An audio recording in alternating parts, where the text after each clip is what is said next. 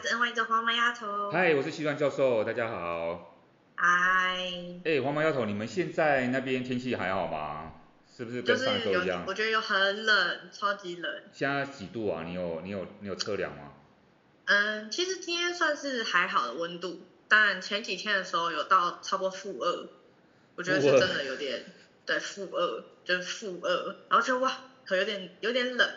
对，我来说，我们我们今天录音的时间是礼拜台湾时间礼拜天的中午，它其实是你们那边的晚上，呃晚上了嘛，对不对？所以说我我知道说你刚从学校回来，都都一切还好吗？嗯，在外面还行还行，只是因为这个礼拜就是刚好是感恩节假期，就是又刚好接那个黑色星期五，啊、所以其实对，对 Black Friday 嘛，然后所以其实就是蛮。我觉得美国就是就是纽约啦，我不知道是不是其他城市也这样，就是纽约就是这样，就比如说有一个什么大型节日的话，我觉得美国人其实蛮不排斥去排队，就是去现场排队，所以就会变成说，呃，有时候你走在大街上就会满满的人，然后像地铁也是，就是人蛮多的，尤其是礼拜五当天人也很多。那今天人潮有少一点，但是还是蛮多的，就大家都在等，因为其实到，嗯、我不知道大家知不知道，就其实到。就比如说昨天是礼拜五，礼拜五是黑色星期五嘛，那六日然后一的那个那个一就是接下来的那个礼拜一叫做 Cyber Monday，它其实也算是黑五的一个 ending，嗯，就是它算是就是也会有很大的 sale 这样，所以其实我觉得到礼拜一前应该都还会有蛮多人就去逛街。所以你刚刚比较晚晚回来这边跟我们录音，就是真的人比较多，塞刚好塞到，对不对？对对对对对，然后呃重，然后可能因为我家我家的这条线它会有一些问题，就是像呃，因为像我家这条线它是贯穿 Queens 的线，那这条线它是跟其他地铁是不一样，地像很多地铁都是在地下的嘛，那这条线我我家的这条叫七号线，那七号线这条线它是在就是在因为像高速公路那样，就是在地面上的。哦，原来对，所以他有时候，比如说冬天的时候，比如说曾经，比如说下暴雪什么的，它可能就会停驶。对对对。就非常可怕，就是因为没有那一条的话，就其实你很难到岛上去，就是很难到曼哈顿上，嗯、所以就是就是会造成一些交通上的不便，然后你得要转非常非常多车，或想办法，反正才有办法到岛上。所以我就觉得就是还蛮算是算是这一条这条线就不出事则已，一出事就是这 Queens 上面的人都会很难。很难就是移动这样，所以就其实只要他有时候 delay 什么的，其实我回家的时间也可以从大概三十几分钟变成一个小时。就是对对，就是所以我觉得算是蛮蛮那个的，就是我的我就觉得那个回家时间其实很很不能掌握，就有时候 Google Map 告诉你的时间跟你真正抵达到你家或者是到目的地的时间是不一样的。对，因为你刚刚这么晚说要回来那个家里录音，然后我就想说哇，那个这么晚在外面，其实纽约还是。蛮令人担担心，就怕怕说哇有有安全问题，对啊，对，可能要自己小心。哎，讲到感恩节啊，说实在我们我还记得我们去年的时候，等于是我们刚开始录制的时候也遇到感恩节，所以我其实我们那时候就有谈论感恩节的那个，我们就有度过了。没想到今年已经已经度过一年了哈，我们就我们我们又遇到感恩节这样子。那你今年呢？不知不觉。对，你今年跟上一次有不同庆有不同那个吗？庆祝方式还是都差不多？今年？哎，其实我发现感恩节确实庆祝方式就是差不多，因为像我、呃、有听去年去年感恩节特辑的人应该知道说我是去朋友家，然后算是 Friendsgiving，就是像我就可能带一道菜去，然后可能大家一起 share 这样。对。那这一次是轮到我家办。Oh. 所以就变成是朋友们是来我家，然后嗯，他们一个人带一道菜来，然后我们大家一起就是 hang out 啊，然后喝酒啊，然后吃饭，这样，所以算是我们家 host 别人啊，然后嗯，也算是 Friendsgiving，因为我其实发现感恩节并不是一个对美国人来说并不是一个要出去呃度过的一个节日，就是我觉得他们美国人其实那个家庭观念很重，他们其实。Friendsgiving 像我朋友他们都就是本土那些像美国人他们，他们其实更就是很享受，就是 Thanksgiving 是在家里过，因为其实外面确实都关门的，因为 Thanksgiving 是一个节日，所以基本上你去餐厅，然后你去什么百货公司，全部都是关门的，因为大家都休息。对。他就是他就是让你在家里跟家人一起度过这一段呃日子，然后是在 Black Friday 就是隔天才会开始有店家开门什么的。让你去购物啊什么的。所以其实 Thanksgiving 这件事情，我觉得它能过的形式也本来就很有限。通常大家都是 Friendsgiving 或者是就是 family，就是就是在一起这样去度过这个节，像过年。对，刚刚黄毛丫头讲的是那个黑色星期五啦，就是购物节，对不对？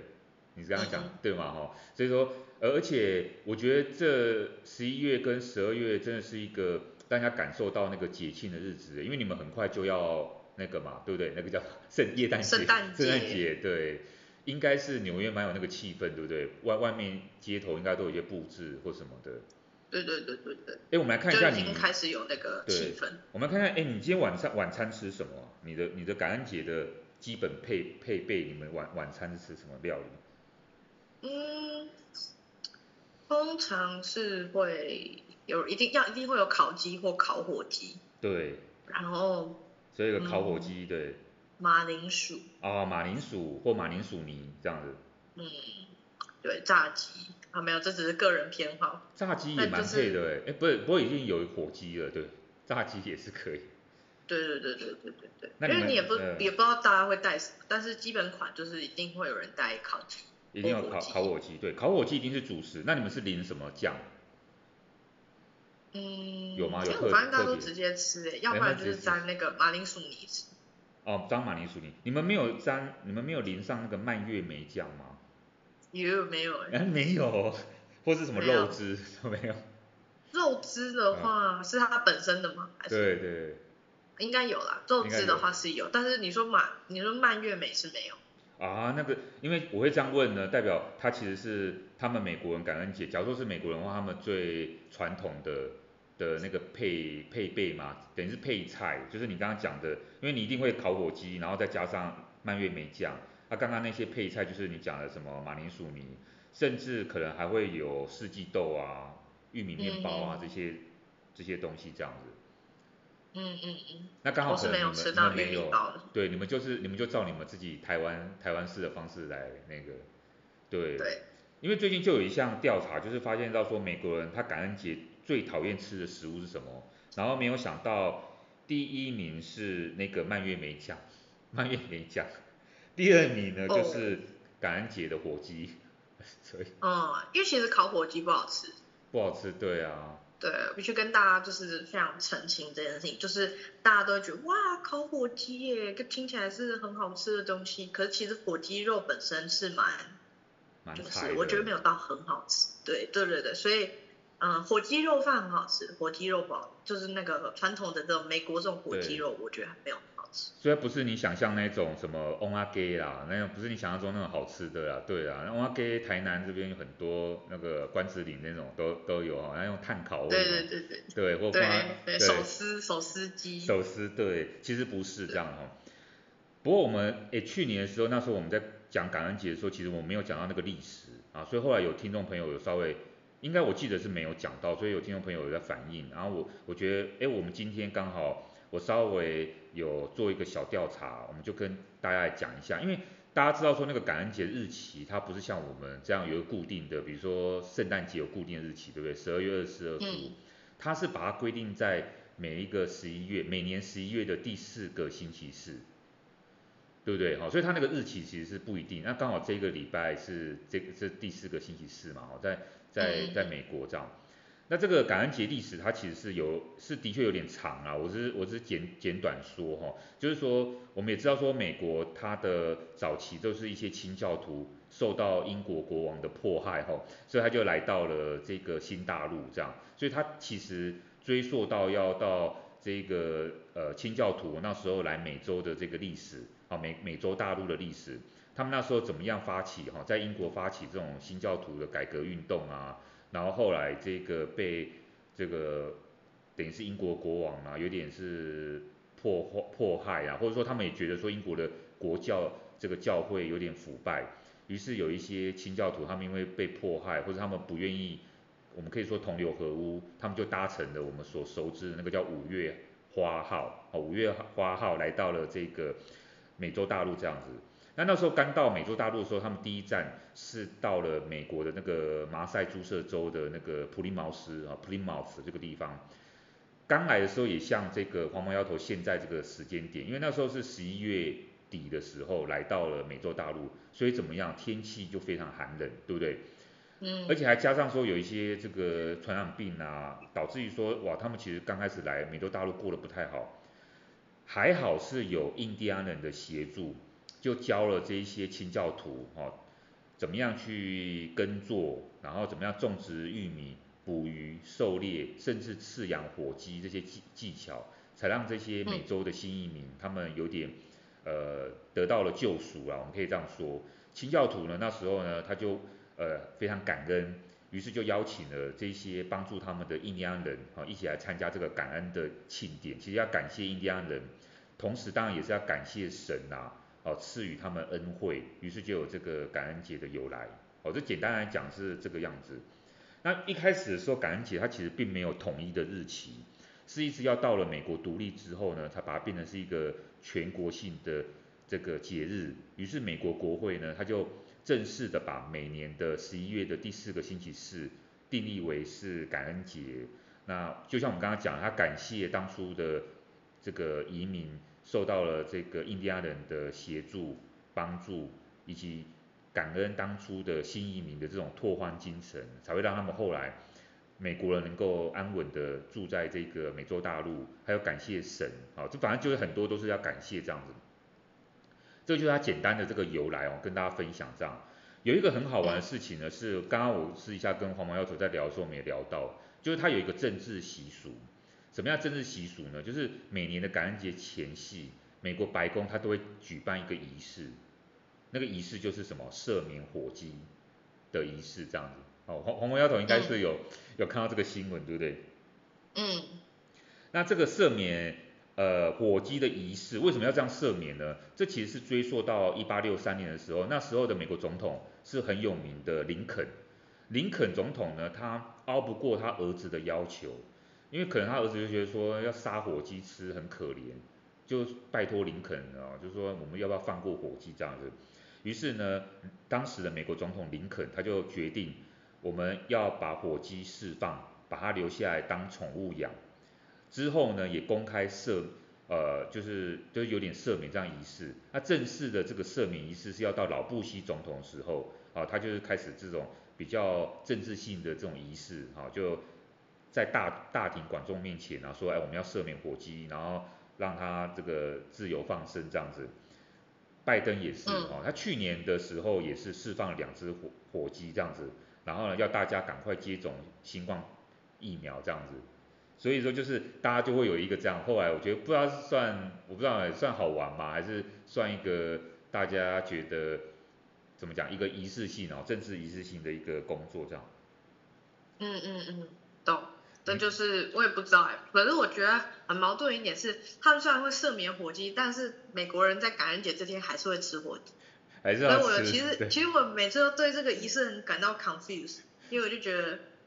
好怪，就大家应该是要在这一天尽力避免吃火鸡，啊为什么是总统不吃，但大家都爱吃？对啊对啊，所以说这次人物他们做很多事情，本来就让大家觉得都是在都是在演戏啦，都在演戏哦，那真的。其实美国人在演戏，我们台湾人也在演戏哦。确实确实。你还知道？大家一定，啊，大家一定很想听我们聊这个啦。对啊，聊什么呢？就是昨天，其实我们昨天是要昨天录制，我们想要趁这个时间，因为昨天刚好是礼拜六，是台湾选举，对不对？九合一地方大选加上一个公投，什么那个叫什么？呃，十八岁什么公民投票复决的那个东西，这样子。其实你看我这都记不起来，这样。对呀、啊，那我们红毛丫头了？你在纽约有关注我们的选举新闻吗？你有什么有有有 surprise 的地方吗？啊，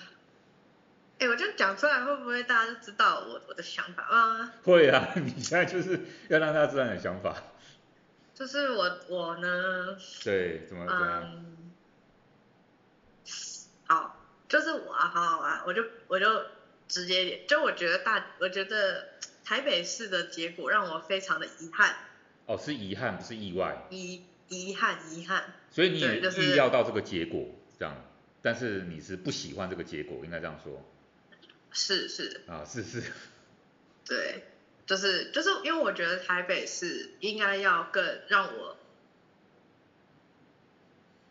更。作为首都，我觉得他们人民素质要再高一点。可是三就只有三个人可以选啊，那怎么办？那就是三个人啊。Yeah，但是我不会选现在当选的这一位，当然也不会选，嗯，就好，我就直接讲，我就觉得大家应该要选三三，但是三三对。Yeah，只是我有点失望，就是嗯，我觉得这就是一个送分题，然后还被答错的概念。对。对。我这样是不是有点 like？没有，我跟你我跟你讲，我们我班上我我我在选举之前礼拜五上课，班上很多硕专班的同学，他们就说他们觉得很可惜，他们不是台北市的选民，否则他们要上台北去投三三。对。所以有些人是想要这样做。对，就是诶，我我觉得啦，就是台，我觉得不管，其实我觉得蓝绿两党当然都会有他们优秀的人选，但是对我来说，很多时候是呃为了选而选嘛。他并不是说他真的很了解台北，或者是他他提出的政策是真的对台北有效的。那对，嗯，我并不是说有政党色彩的在支持这件事情，而是觉得说我我真的觉得这个候选人可以选一个更好的人。那可是没他可能没有被选中，我就觉得替他觉得很可惜，因为我觉得他应该会是一个更好的人，更适合这个职位的人。啊，可惜他没有被选上，我非常的。呃，就遗憾，但因为我我也不是台北人，所以我也不可能去投台北市长。那我问你，我问你，你有没有觉得三三是被柯文哲害的？我就直接这样问，还是没有？他是很多因素，你个人认为？我觉得多多少少，呃，我觉得我觉得他算是有点被蓝绿夹击，然后该怎么讲？就是我觉得。我觉得蓝色会赢，纯蓝色蓝色会赢，也是因为绿，就是可能大家本来就不想投绿色嘛。可是绿色的没有去投到，就是比如说中偏中间一点的选民，他们也没有去，可能 maybe 都也也也有些还是去投蓝色，我也不知道为什么。反正最终就是，我以为中间选民会强力的，就是或者是一些比较没有那么绿的，可以去投三三，然后让整体来说三三可以赢，但是并没有。因为你要说蓝绿夹击，柯文哲第二任也是被蓝绿夹击，所以说其实不过他还是侥幸嘛，或惊险赢了。那他们可能也想要，我说三三也可能想要觉得说，他们这次打的诉求就是突破蓝绿框架嘛。对，但是我如我觉得如果要说他是被柯文哲害的，那我觉得那新竹市的选举结果就就很怪啊，那他那么那他们他们就赢了，就是。就民众党就赢了，那那如果是以这样子的想法来说的话，我觉得倒不是柯文哲本人的问题，不是说他占这么大的一个比例，我是不知道，我是觉得台北市的有台北市本身的政治生态，然后不知道为什么就是没有产生出这种变化，所以其实我也很纳闷为什么说的。对，所以像三三呐这么优秀的人，应该以后或许还会有重用，不一定，因为他全国性的，我觉得有一些人。还是蛮喜欢他，不是台北市里面，是台北市以外的，说不定啊，说不定他可以接。不过他这是无，他这次是无党籍，他也不是用民众党哦的的的党籍来选的。嗯嗯。我很难说，对。对，反正我就只是觉得说这个这个结果比较让我觉得难过，对，就是觉得有点可惜。可惜。然后呃，除此之外，呃，我倒觉得对总总体结果我没有到太意外，或者说就是。啊、呃，就是蓝也没有到蓝天了，但就是蓝，就是呃，国民党拿下大部大部分的呃其次嘛，对这个大部分。那这个我没有到很意外，因为我觉得这个其实就跟就像我上呃之前讲过，就是我觉得这就跟美国的其中选举是一样的，就是在两个总统大选的正中间的这个选举，县市长首选举这种，通常都会不利，比较不利于执政党，就是。通常都会反映出人民对于执政党的某些不满，所以我觉得会去投蓝色，我觉得我也可以算是理解，因为蛮常是这个状况。那你的故乡桃园你怎么看？哦，桃园哦，可我觉得桃园本来就不算是太太偏蓝或绿的，真的，真的、哦，就是很容易会，而且甚至有点偏蓝，觉得。我觉得偏蓝，那就在我自己的。那为什么郑文灿他的政绩不算差啦？我们这样讲，他政绩至少我们看到的宣传，他不算差的情况之下，他没有延续他的政绩。假如我们撇除林志坚的，对不对？那个因素的话，那怎么没办法传承给现在的这个郑就郑文灿没办法让那个他的他的延续者可以你知道打赢张善政。呃，我我是觉得我是觉得就像你说，他我觉得他没有过，但是他也没有到很有功，不得不说，就是我觉得以郑文灿的呃政绩来说，我我自己身为桃园人，我没有特别觉得桃园有不好或变得更更烂，就是说真的就是平稳的就是这样，可能我没有特别感受到，在我的日常生活中没有感觉到。因为某个人的当选，所以我的人生或是我的生活环境有很大的一个受益或者是变化，所以我觉得，嗯，我觉得他的你要说为什么他没有办法延续给他下面的人，是因为他本身的给就是给出来的政绩可能也没有大到可以去延续到给给政党色彩带来更大的一个收获，我觉得。啊，所以说你没有觉得说桃园过去八年有更进步，比如说开发。还有那个桃园的捷运站那边附近的那个，呃，不是捷运站，对不起，桃园桃园高铁站附近有很多那个什么水，它不是盖那个什么水族馆啊，然后一些什么东西。嗯，可是可是其实像，因为我生活环境比较接近在中立那个部分啊，那其实我每次去中立，我都觉得交通非常的混乱，就是因为他们那边其实都还没盖好，然后因为它刚好，呃，我不知道大家如果住在中立就知道说，中中立火车站那边其实。就是交通其实蛮混蛮混乱的，到现在都还没改好嘛。然后像呃，它它它就是中立火车站的前面那条路叫中正路，那那条路一直都在建路，一直在修路，哦、然后一直都在试图的要建北，就是北捷的那个那个机捷的延续嘛。哦、然后都就一直很堵塞，因为其实中正路本来就不大，然后又是主要干道，就是你要去火车站，基本上一定会经过的一条路，所以我就觉得。其实你要说不变的地方也一定有，就是你说北，你说如果在高铁站那附近，maybe 它建设的不错，但是说真的，在南桃园就是可能接近中立的这个部分，我自己常生活我是没有觉得特别好。原来如此，了解。嗯、那你还有观察到其他县市吗？还是你觉得基本上都如你所料的？现在这次的选举结果？哦，我真的就是我看了一下那个台湾整体那个政治。颜色的版图，这真的是南部好绿，就是就是铁绿，就是 就是台南台南就是 永远都绿绿的。对。然后嗯，我觉得，就你说是因为黄伟哲个人的政绩延续到他现在吗？我倒觉得也也不是。也不是。是可能南部天生就是有那个色，就是绿色的，就是比较绿嘛。那。我觉得只要你说做的稍微无功无过一点，其实要继续选绿色，我觉得大大家也不会有什么太大意见。没错，不过你讲你刚刚讲到台南呢，说说实在的，这一次几个我们从政治学观点来讲的话，第一个是台南，不，因为不是说政治学观点，从至少我的观点哈，就是台南这个这一次是有一个很大的警讯，因为黄伟哲他没有赢得很漂亮，然后居然谢龙介他。的票数是比上一次的高斯博，就是上一次国民党候选人还有还有进展，而且他一开始的票数都紧咬着黄伟哲，这是我觉得让大家或者说让民进党有一个很大的警讯，是说他下一届，因为下一届黄伟哲不选了，他下一届不是很好，他我觉得他们他们会不不好选的，不管下一届是不是还是谢龙介出来，因为因为你真的要我老实讲，谢龙介在地方的评价，我觉得。你知道就那样，我觉得真的不好说，他不是我们台面上看到的那样，就没想到，我觉得有一些人可能不是真的这么觉得说要让民进党票数那么好看，或者说让黄伟哲票数那么好看，所以你去看他的那个结果，他没有赢得很 OK 哦，所以我觉得黄伟哲根本就不是躺着选，他他们真的民进党要自己要要有一些反省，这这是一个问题，对。确实，那你那你那假设我们回到台北市。这状况，你觉得黄珊珊她为什么会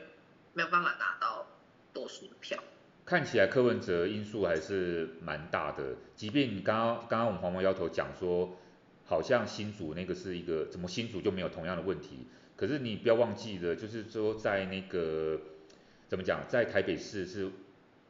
柯文哲他是直接执政的，所以说台北市市民的感受就会蛮深的。那这里面这些泛蓝的人，他们因为有上一次的经验嘛，上一次是丁守中跟柯文哲，所以柯文哲上一次才赢了几千票，所以说对于泛蓝来讲，他不希望又有同样的这个悲剧发生嘛，所以他们的票基本上他就不会去集中，即便他就算他认同黄珊珊，可他看到柯文哲在背后是他的推手，我觉得他们还是不会愿意把这个票就投给那个黄珊珊，我觉得是这样，所以有一些有一些理性的票还是给，所以黄珊珊的票不算低的啦，说实在，只是他没有办法像我们预期的这样子超越蓝绿，因为有这个柯文哲在，我觉得。还是很大的问题，所以这是这是我自己觉得，只是只是台北市对我们来讲，它的它的预期并没有超出我们原来的估计，所以说选选前不管是谁问我到底台北市会怎么样，我们基本上还是估那个蒋万安呐、啊，即便你多讨厌他，那没办法，那就是他有一个基本的结构已经卡在那边了，加上陈世忠表现的也没有很好，我真的我。我真的老实说，但是因为我不知道你们年轻人是怎样，我听说就是有一些年轻人好像部分的年龄层是对于陈世忠很支持，是是这样吗？可是我怎么看他真的，我觉得我没有哎，我觉得他这次表现的很不好，然后竞选的主轴也没有，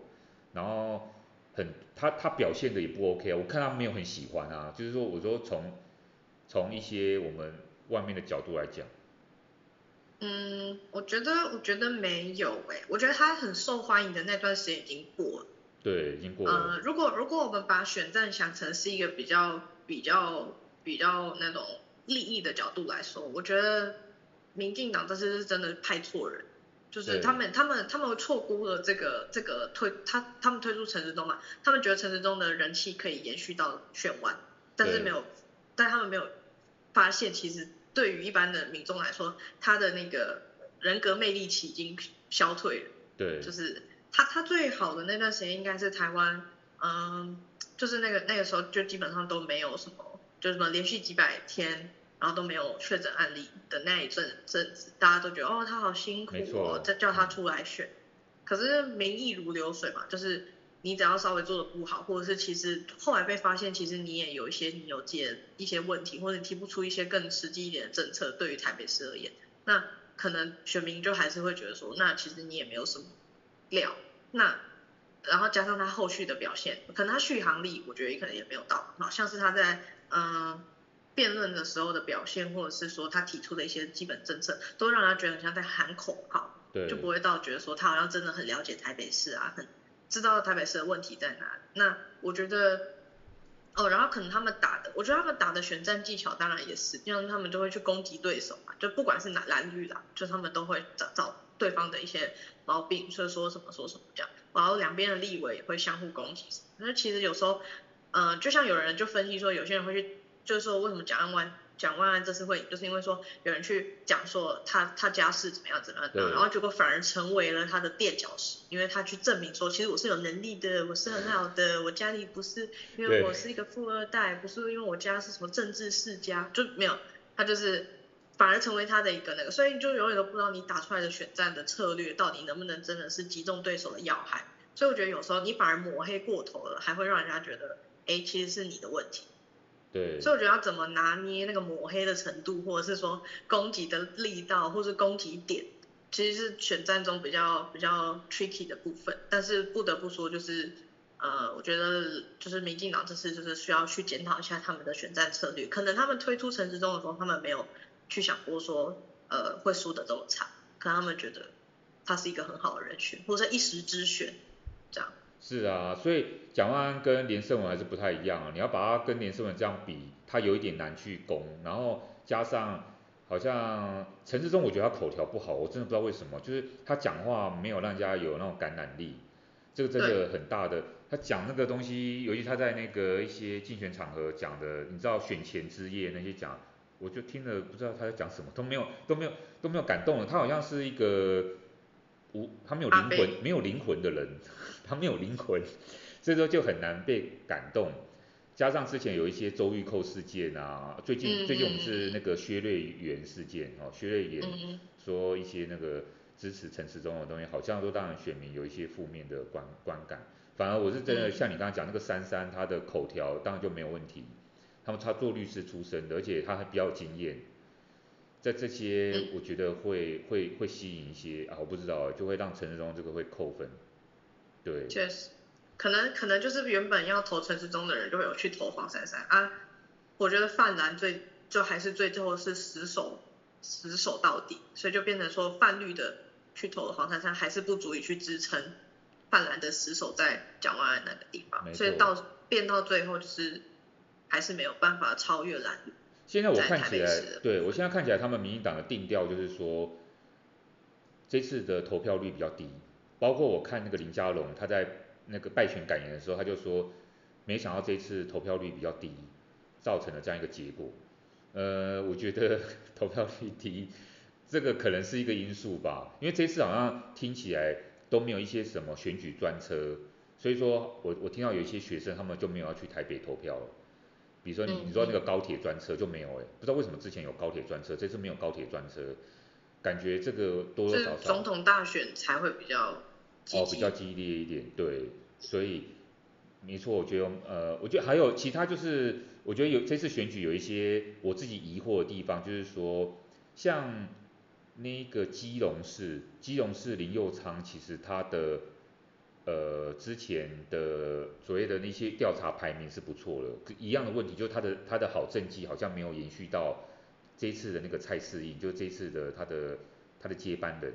所以基隆民进党没有拿下来，这个好奇怪，对不对？嗯嗯嗯。那另外一个是。刚刚我们讲到高虹安那个，高虹安那个很妙是，他几乎每天你看台湾电视都是负面选举，都是追着他打，诶，他居然还算是高票胜选，他也没有，他没有因为被这样被打下来，这个超奇怪的这样。我觉得他，我觉得他的胜选是让我这个选战中除了黄珊珊没有选上之外，啊、呃，比较惊喜的另一个部分，就是我觉得他居然能够在新竹。这样的一个地方，然后胜选，就是让我觉得非常的意外。就是我，因为我我对新竹的印象，我也没有特别去研究新竹本身的政治版图啊。但我觉得新竹就跟桃园是差不多的嘛，就是蓝绿都有可能，就是反正就是反正就就是一个很摇，也不是摇摆啊，就是就是随时都可以变换，没有那么铁蓝或铁绿的一个地方。然后然后他可以在那样的地方就是胜选，我觉得哎，就是也不知道到底为什么。但你从一个年轻女性的角度来讲，你看高洪安会觉得看她很讨厌吗？不会，我觉得她她她给我一种很漂亮，然后很聪明的感觉，就光看她整体气质的话，会觉得她。可是她有时候她讲话讲什么学历那个什么，她好像有一有些人会觉得她那个嘴脸好像很瞧不起那个低学历那些什么，你没有觉得因为这样觉得她很让你觉得很负面吗？我觉得可能也是因为一开始大家对他有负面的感觉，然后后来可能因为真的有些人打他打得太凶，反而又造成一种，又算是一种，算是一种又对，又让他同情有有同情票，因为我觉得像女生嘛，就是比如说出来选，那可能本来有就比较容易争取到一些女性选民的喜爱，至少至少我觉得。我觉得我如果看到一个女性候选人，我本来对她就会有一点点偏爱，不管她是什么政党，都会心理上对她有一种共感，本来就会的。然后又如果她被打得太严重，那对于她的同情会更多呀。那如果她刚好又没有在那段即将选举的日子，又刚好没有让我觉得她有什么特别不一样的地方，然后让我甚至觉得，哎，就是其实说不定让她选选看，让她当当看也不错。那我去投她好像也是蛮可能，也蛮可能，对。对，最后一个选举呢，我觉得这次比较，我觉得好奇的是说金门，因为我十月底才跟大家讲说我去金门办会这样，那个时候呢，地方的人士哦就跟我们讲说，金门的金门有个很怪现象，现任的县长没有连任成功过的，这第一个，第二个是呢，他们通常都是不是杨家就是陈家这两个宗亲。他们在掌握那个选举的结果，所以中青会支持谁，就是谁会当选。这一次，嗯，因为可是可是因为我们去的时候发觉说，哎，现任的那个杨县长他其实做的还不错啊，虽然说他是国民党的，但是感觉起来有一些建设，而且刚好我们十月三十号去的时候是那个金门大桥通车，办得热热闹闹的，而且金门县长他就是一样嘛，这种东西就是给加急嘛，那这种是很好，就是他其实在他任内也给了一些加急，离岛福利什么的。我们以为他会连任，结果没有哎，结果他输了，所以是另外一个陈姓候选人陈家当选。所以他果然就是陈跟杨这样子，你知道那个中青在那个，即便你好像听起来他现任的这个杨县长做的不错，但是他没有打破那个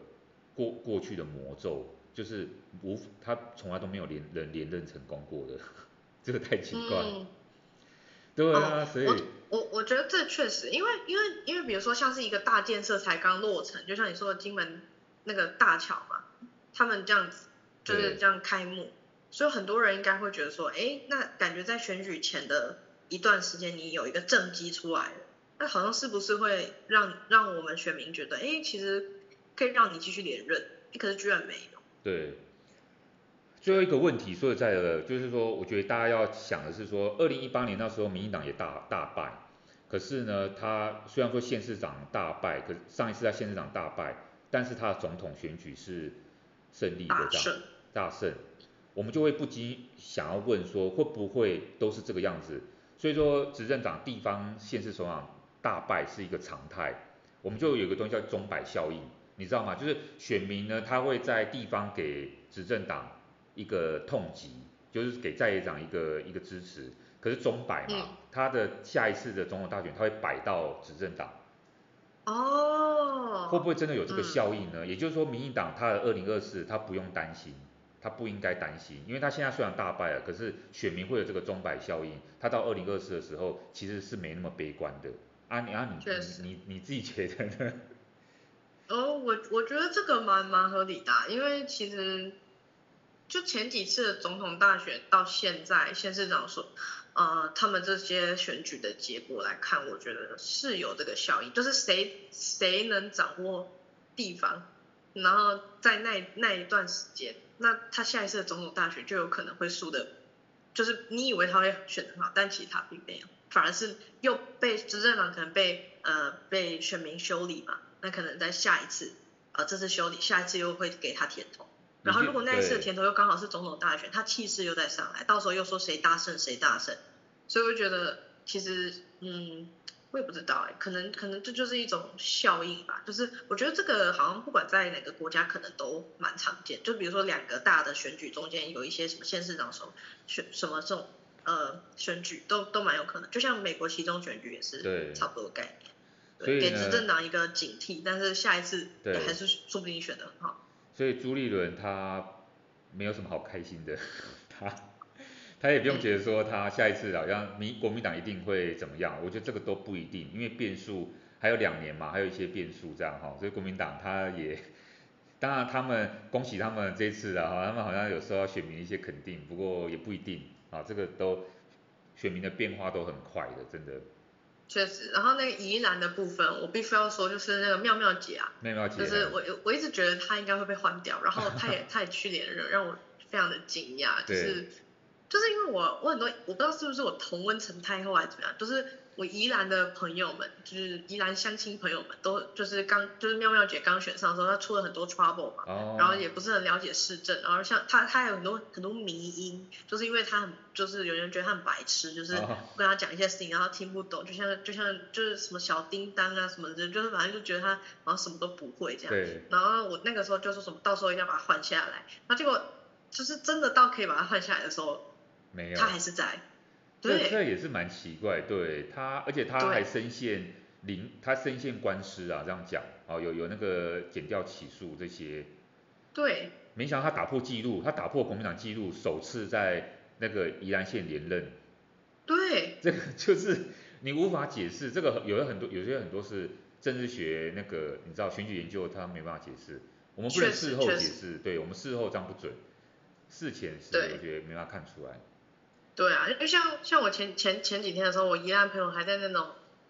呃，IG 的线动发说，拜托谁谁投林之妙投给他什么之类的，然后哇，结果人家当选，没就很尴尬。所以说这个，好，我们就看看到时候会有什么样的一个结果哈，因为这这个选举完了之后呢，牵动的二零二四，而且民进党的党主席辞职了，现在是代理党主席陈其迈应该要接了，陈其迈应该接代理党主席的哈。嗯，接下来他们会怎么样的？会不会有内阁改组？苏贞昌会不会继续，还是会继续被未留成功？他还有脸继续下做下去呢？还是说他觉得他没有脸做下去了？哈、嗯，这个我们可以看一下，比如说谁呢？林佳龙、郑文灿会不会接阁揆？谁不知道？我们不知道民进党到底怎么样弄。那国民党会不会因为胜选了就胜而骄哈？然后他就自己也搞了这些一些有之后开始在党内内斗争夺国民国民党那个总统候选人的的这个这个东西呢？这个我们不知道。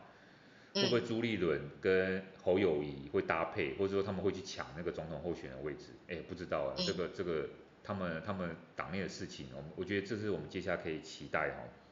这一周的总统的，对不起，这一周的国际新闻，我们要来讲什么呢？啊，我要问黄毛丫头，你有看过世界杯吗？这个礼拜？哦，我好多朋友在看哦，今天那个阿根廷他们才刚打完。哎，对对对，阿根廷刚打完。阿根廷赢了，赢了，对，对，因为他上一次 上一次爆冷门这样子，对不对？哦，你有看过哪几场吗？的世界杯？嗯，其实说真的，我不看足球，你比较不看足球，所以对，但但呃，我朋友都蛮就蛮多人在看，然后诶，我觉得像美国人也蛮热衷于看这个诶，就是蛮让我意外的，就像你去那个。酒吧吧，对，就是他们是真的，现在就是在现在就是在在播这个，对，然后他们也有他们喜欢的队，他们会为那个队加油。然后我发现美国人像这次阿根廷嘛，就是阿根廷粉丝也是蛮多，蛮多的，就是有点让我吓到，就是哎，大家跟阿根廷很很熟是，就是就怎么大大家平常是跟阿根廷有什么特别的渊源嘛？怎么大家都在支持阿根廷这样？就有点意外，大家都是追求明星啊，阿根廷有梅西，说实在的，而且梅西，我觉得他应该也有可能是最后一次踢了，大家会去追追寻明明星，有这个明明星的迷失，对不对？嗯。那另外发现，美国他自己有参加了，他其实有打进，他有资格赛，他有进入到这一次，而且他跟上几天前他跟英国打，居然打平了，他居然打赢了英格兰。这怎么可？英格兰也蛮应该算蛮强的，他居然美国跟他踢和了，这个我觉得很多人会很意外这样。除了这个爆冷门，爆冷门，那你刚才讲到阿根廷呢？虽然说他今天的这个比数是他今天是打赢的，哈，我墨西哥对不对？哈，他今天好像是打赢墨西哥，可是他上一次爆冷门啊，上一次他是跟阿拉伯打，他跟阿拉伯打了，居然阿拉伯二比一击败了阿根廷，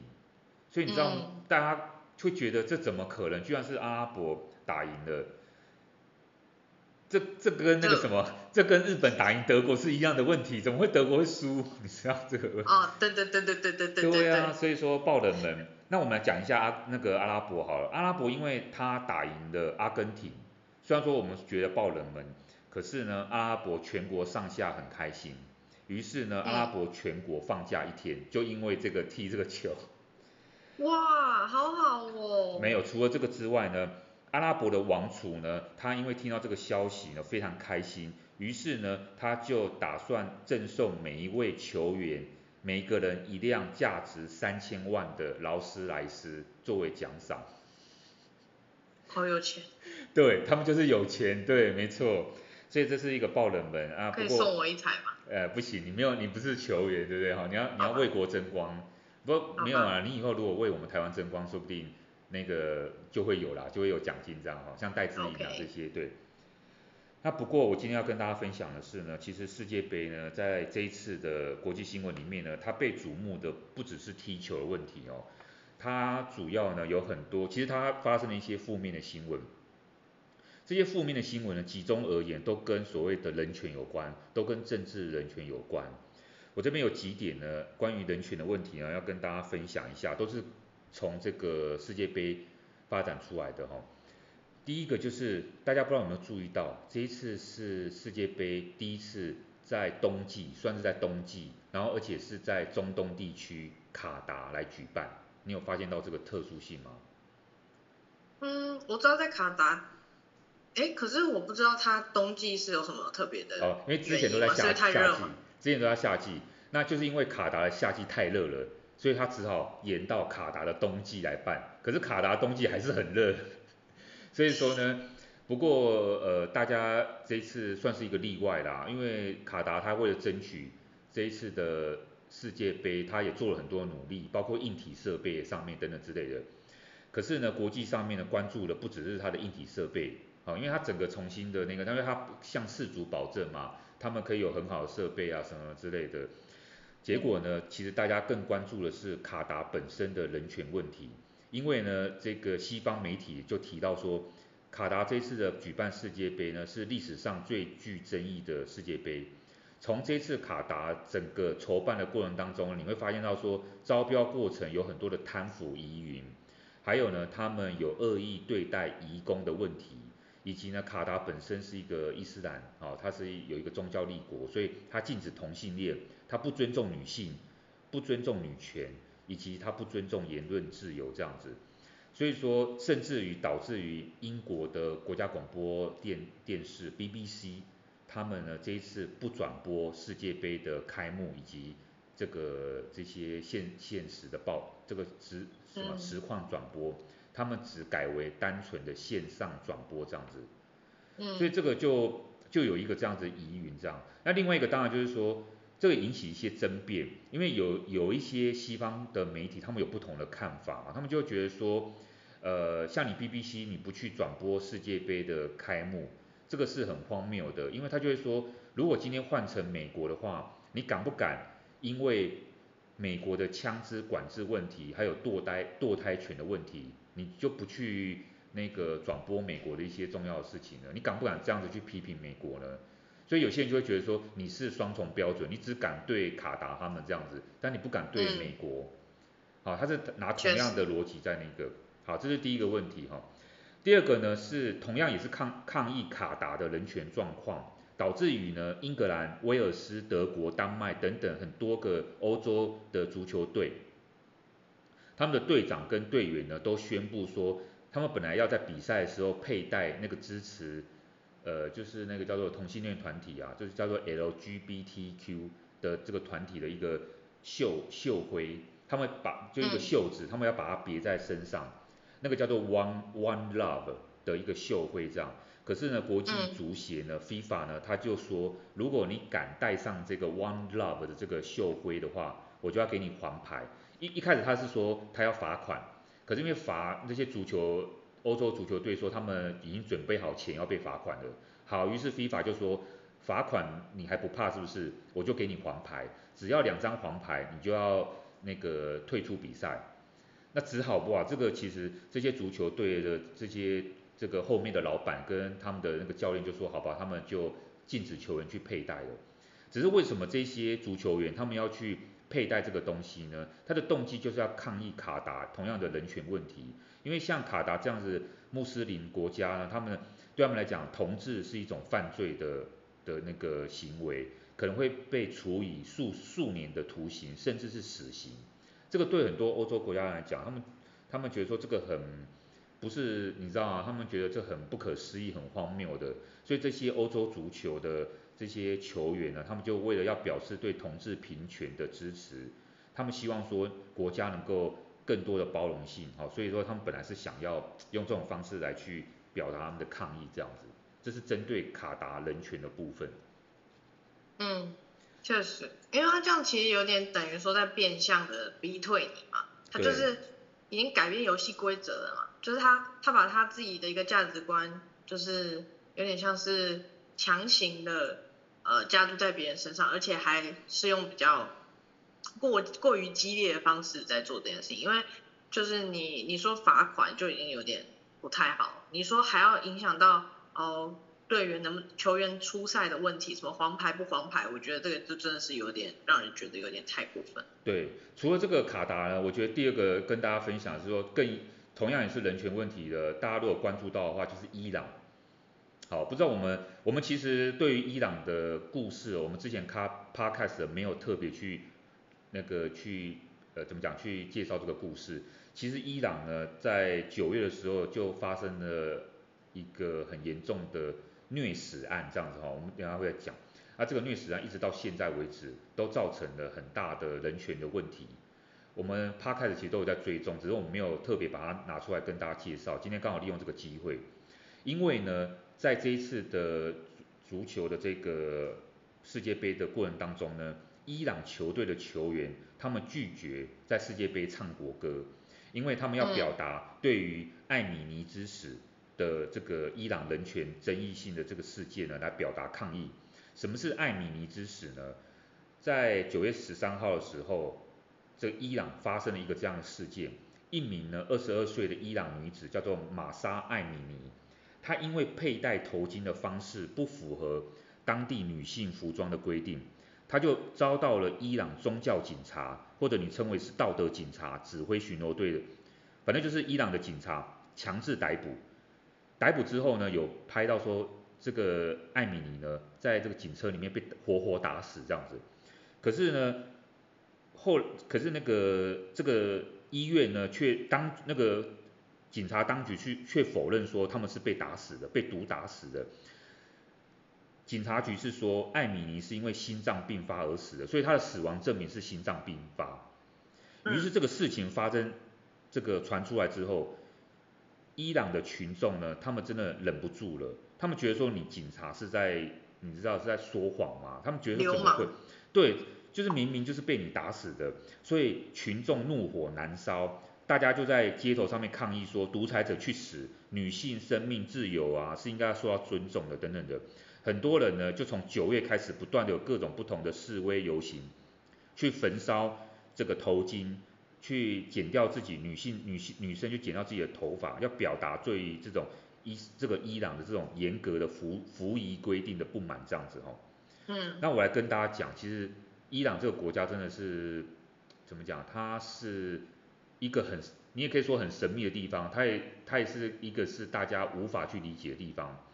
它曾经是一个非常西化的国家。一九二五年的时候呢，那时候是一个叫做巴列维家族统治。那时候的伊朗呢是非常非常的西化，非常非常的开放的。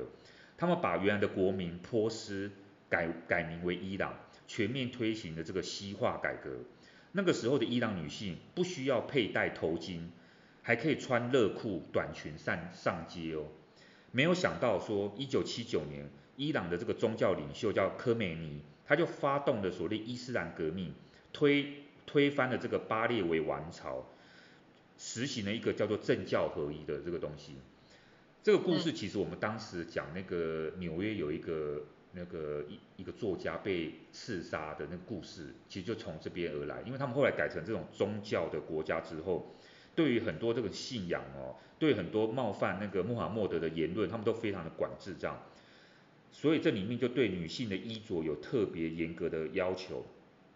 你在公共场合都必须佩戴这个头巾遮住头发，必须要穿着宽松的衣物去遮掩你的身材曲线曲线。就连呢入境伊朗的外国女性、游客、政治人物、记者，都必须要去比照办理。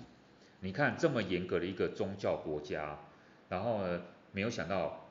现在对于这种人权的这个问题呢，他居然说那个二十二岁的少女是什么自己那个心脏病发。嗯。对啊，国内的这些人他怎么能够接受呢？嗯，这个是真的很夸张，我觉得真的。对，恐怖哎！所以就那个国家怎么那么恐怖啊？就一个宗教立国，然后所以延烧到现在，其实很多阿拉伯国家宗教，你看我们刚刚讲到卡达，他们就有类似的问题，就因为宗教的这个关系，导致于他们对于很多的人权啊，很多的人身自由，很多的服装问题、信仰、言论、文字，它都有一定的规范。嗯，这个这就是这一次，我觉得卡达他在这个。表面上是在举行一个运动赛事，可是呢，其实有引引发了很多的这个争议。我就想说，拿这两个人权问题呢，跟大家来说做一个说明，这样哈。最后我们来聊一点算是轻轻松的东西吗？哈，我们在结束之前，呃，一个两个小的事件。我觉得这一次这个世界杯里面，就像我们刚刚讲的，大家其实关注到的是一些非常有名的明星球员。我们刚刚提到的是阿根廷的梅西，另外一个呢，嗯、我自己有在关注的就是葡萄牙的 C 罗，那我也有看那个 C 罗的那个葡萄牙他们的球赛，这样哦，大家其实都在关注。像这一次呢，我就关注到了两个事情，好跟大家来分享。第一个是呢，我发现到说第一次 C 罗跟梅西他合影了，你可能没有注意到这个事情。因为呢，这个有一个很有名的精品叫做路易威登，就是 Louis Vuitton，也就是 LV 哈。这个公司呢，他们发布了全新的形象广告，然后这个广告里面呢，他们就找了这个梅西跟 C 罗合影，好，他就他们两个在下棋，那个那个棋盘的下面就是 LV 著名的那个箱子这样子。梅西跟 C 罗是没有不可能，在过去是不可能合影的。他们彼此都有代言不同的这个品牌，比如说爱啊这个爱迪达跟 Nike 啊这两个不同的品牌，他们有不同的广告商在资助他们，而且他们两个都是在他们国家里面，或者他们都是在他们的领域里面都是称霸一方的霸主这样。所以说有一点这种余量情节，他们其实是过去是不太愿意去衬托对方的，虽然不会合影。这次没有想到，LV 居然就凑促成了他们两个下西洋棋的这个世纪画面。当然你可以说啦，呃，我之所以这两个人愿意合影，特别是 C 罗，C 罗过去他是比较高傲的哦，他不太愿意跟梅西一起那个。可是 C 罗他其实最近的状况不太好。那呃，我觉得刚好是利用这一次，最后可能是这两位是最后一次参加世界杯的这个机会，于是。他们两个就愿意有点放下身段哈，然后就一起去拍这个形象广告。这里面呢，我觉得有一个很有趣的是说呢，我我就看到这个形象广告，除了这个形象广告之外呢，因为梅西这个他有代言那个 Adidas 啊，爱迪达，我就发现到说爱迪达这一次的那个口号，我让我觉得很他的那个形象的口号啊，我让我觉得呃，我觉得我就会注目一下这样哦。因为除了 LV 促成的梅西跟 C 罗的合影之外，这一次的一个品牌，我们刚刚讲的爱迪达，他特别邀请了七位顶尖的来自世界各国的足球明星，里面有我们刚刚讲到的梅西，还有法国的前锋这个泽这个本泽马，罗洛呃摩洛哥的队长啊哈基米，英国的前锋啊英超的前锋啊孙兴慜啊一个韩国人。英格兰的球星啊等等之类的，他们一起呢合拍了一个广告片，然后这个广告片的那个那个 slogan 最令我呃关注，它的 slogan 叫做 Impossible is nothing，我不知道你有没有看到那个标语，应该这个到处都有看到这个，它就是说当足球就是一切的时候，没有不可能，not the impossible is nothing，就是。什么事情都有可能，没有不可能这种事情。嗯，Impossible is nothing。好，好，很有力量的一句话。可以当做我们的座右铭，就是说，其实世界上很多事情都是很有可能的，没有什么不可能的这样子哈。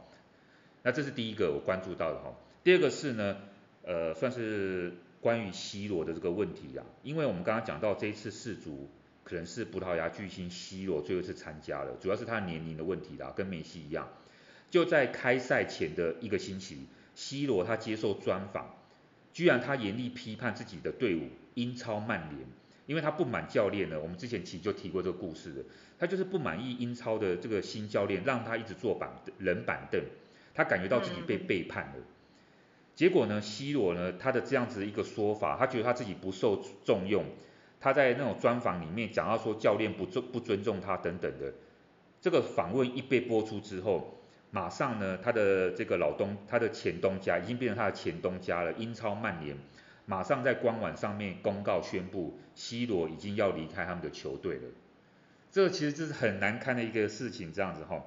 所以对啊，所以说这个大家就很震惊，原来哇这个。英超曼联在官方网站上面的这样公布，大家觉得哇，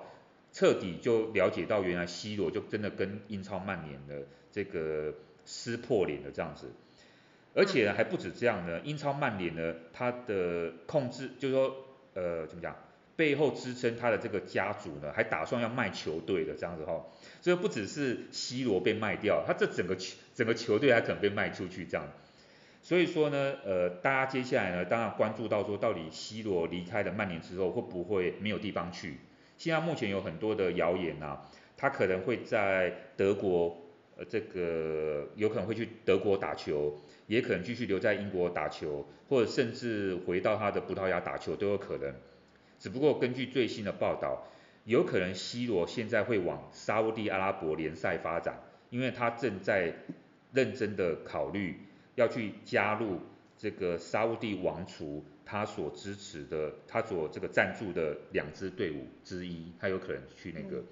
那这个因为沙乌地阿拉伯的王储很有钱嘛，你看都可以送凯迪拉克了。对不对？嗯、啊，不对，劳劳斯莱斯，不对，劳斯莱斯的。好贵，好贵。对啊，所以说 C 罗有可能最后我们说不定下次看到他打球踢球的时候是在阿拉伯联合公国踢球这样哈。OK。对，以上是一点小故事哈，跟大家来分享。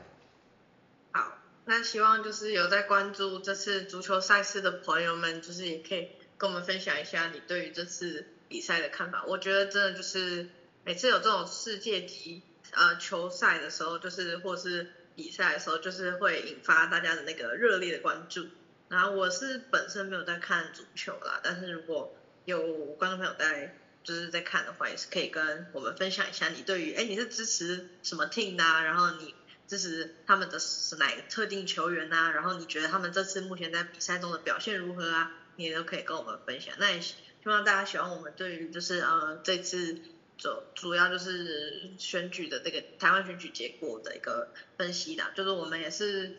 老实说，很多现象也不是我们两个可以跟大家真的解释得很清楚，连我们都很震惊的事情，有时候有有时候也是后话再想办法去解释它，也不是说真的就是这样或者是什么，因为我觉得选民的人心本来就是很难很难去理解的东西，那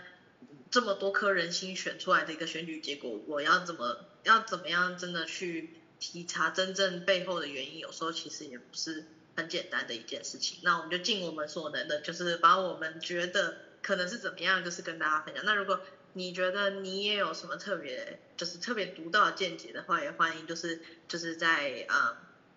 粉砖啊，然后跟我们留言互动什么的。那就是谢谢大家收听啦，希望你们喜欢这周的内容。谢谢。那我们就在这边跟大家说拜拜喽，拜拜，拜拜。